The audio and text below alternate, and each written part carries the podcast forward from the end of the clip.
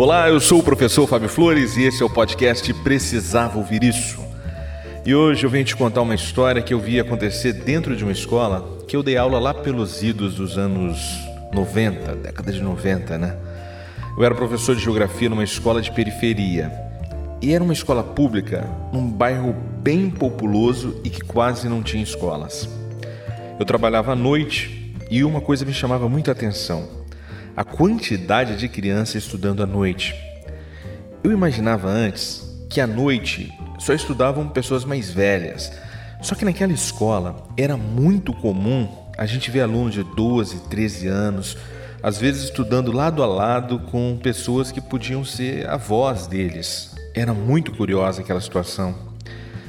E aquilo sempre me despertou a curiosidade.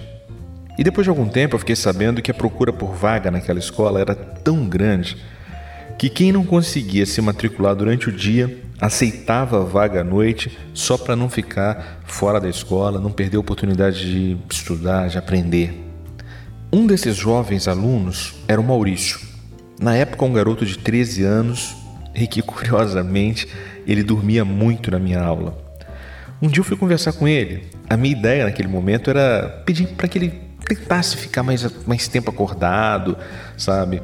Ia dizer para ele que era muito constrangedor para o professor ver um aluno dormir durante a aula. Falar para ele que, de alguma forma, aquilo era uma falta de consideração com os professores. Professores que dedicavam tanto tempo para planejar e para executar uma aula e de repente se dá ali frente a frente com um aluno roncando, que aquilo era muito chato. Mas assim, eu ia conversar isso com ele, mas no sincero propósito de uma conversa boa, uma conversa tranquila. Eu só queria expor a, a minha frustração de jovem professor diante daqueles alunos que dormiam na aula. E foi justamente nesse dia em que eu tive uma das aulas mais surpreendentes sobre a sociologia da vida real, sobre a filosofia da sobrevivência e sobre a psicologia da superação. O Maurício ouviu minhas advertências com muita atenção e sempre concordando com cada argumento que eu apresentava para ele. E depois de ouvir meu ponto de vista sobre o sono dele nas constantes aulas, ele pediu para que eu ouvisse o ponto de vista dele. E ele disse assim: Eu te entendo, professor. Desculpa mesmo por eu dormir em tantas aulas suas. O senhor me deixa tentar explicar por que, que isso está acontecendo? Eu posso te explicar porque às vezes eu durmo na sua aula?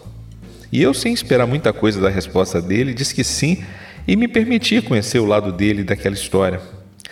E ele começou falando assim: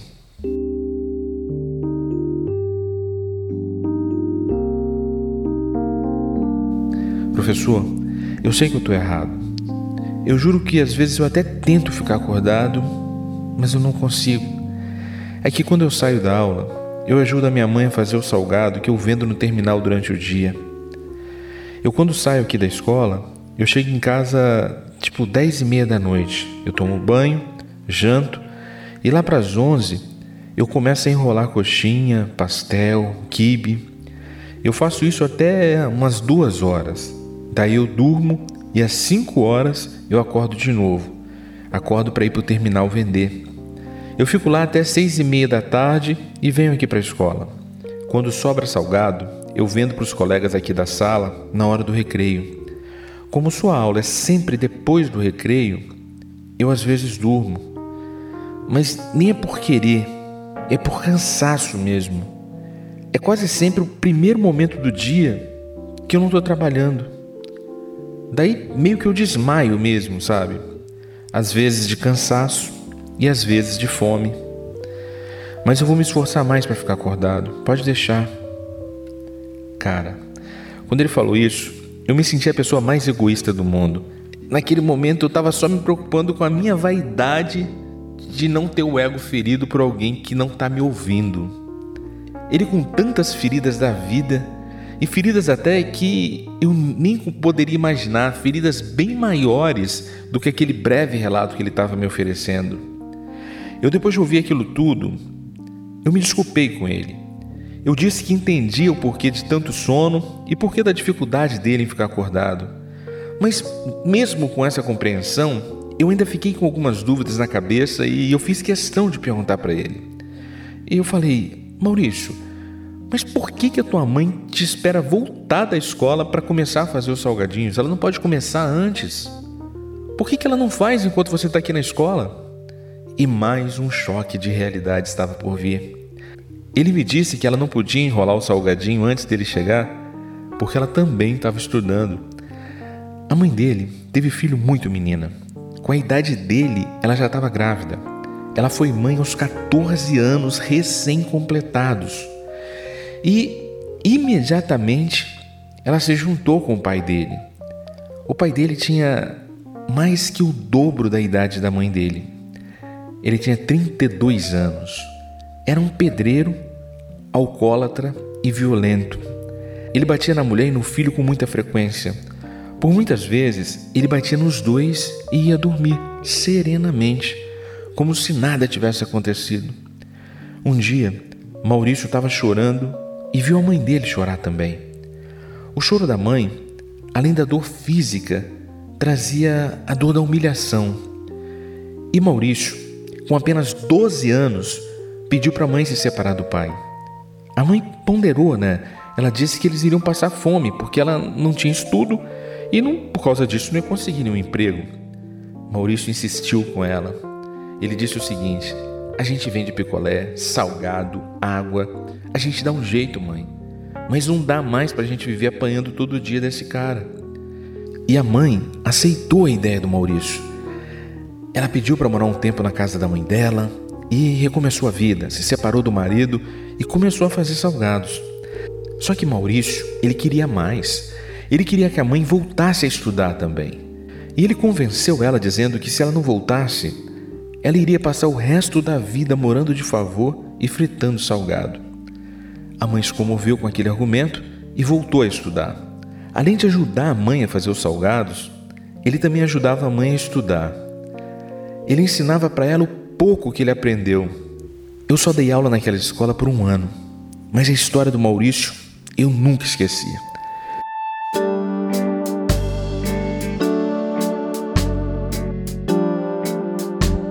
E sabe por que eu estou contando a história do Maurício hoje aqui no podcast? É porque ele me descobriu essa semana nas redes sociais e me atualizou sobre a história dele 27 anos depois. Para minha surpresa, ele ainda lembrava de mim. E lembrava das palavras que eu disse para ele naquele dia. Eu mesmo nem me lembrava, mas ele disse que nunca esqueceu.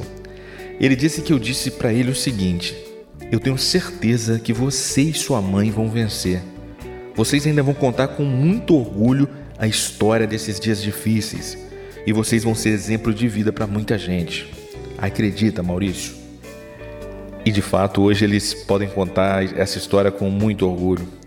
Ele me disse que fez curso técnico de eletrotécnica, que a mãe fez curso técnico em enfermagem, e eles conseguiram bons empregos na área e juntaram dinheiro para tentar a vida fora do Brasil. Eles estão morando em Portugal desde 2012. A mãe se casou novamente e está feliz como nunca foi.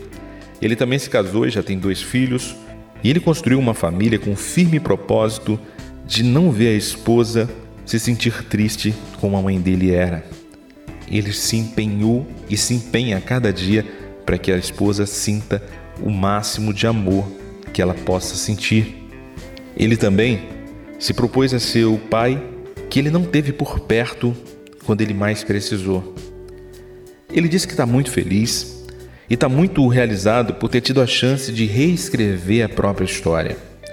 Eu fiquei muito feliz em saber da nova vida do Maurício e, inspirado na história dele, eu venho lembrar você que não é porque você veio de uma família desestruturada que você precisa receber essa herança e, principalmente, você também não precisa passar essa herança para frente. Você pode ser para alguém o adulto que não teve por perto quando você mais precisou. Eu sei que é difícil, eu sei que pode até parecer impossível reescrever a própria história, mas eu creio que você vai conseguir. Eu creio que num futuro nem tão distante, você também vai me reencontrar em uma rede social e dizer que um dia ouviu um episódio do podcast Precisava Ouvir Isso e decidiu se dar uma nova chance. Eu creio que você tem muita vida pela frente para se contentar só com o que está vivendo agora. Eu creio que você nasceu para encontrar uma felicidade tão grande que você talvez nem imaginasse que existisse. Eu creio em você.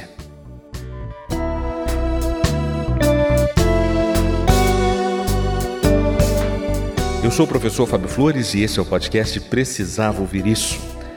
Se essa história trouxe inspiração para sua vida, eu te peço que compartilhe com alguém que também precisava ouvir isso. E também aproveito para te lembrar que eu quero muito te conhecer pessoalmente. E para isso acontecer, é só você me indicar para fazer uma palestra em onde você trabalha, estuda ou congrega. Mostra para quem contrata as palestras aí o meu site é o www.fabioflores.com.br.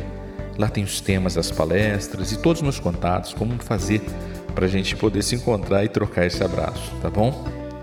Vai ser muito bacana te conhecer pessoalmente. Eu fico por aqui e deixo para você um forte abraço e até, até a sua vitória.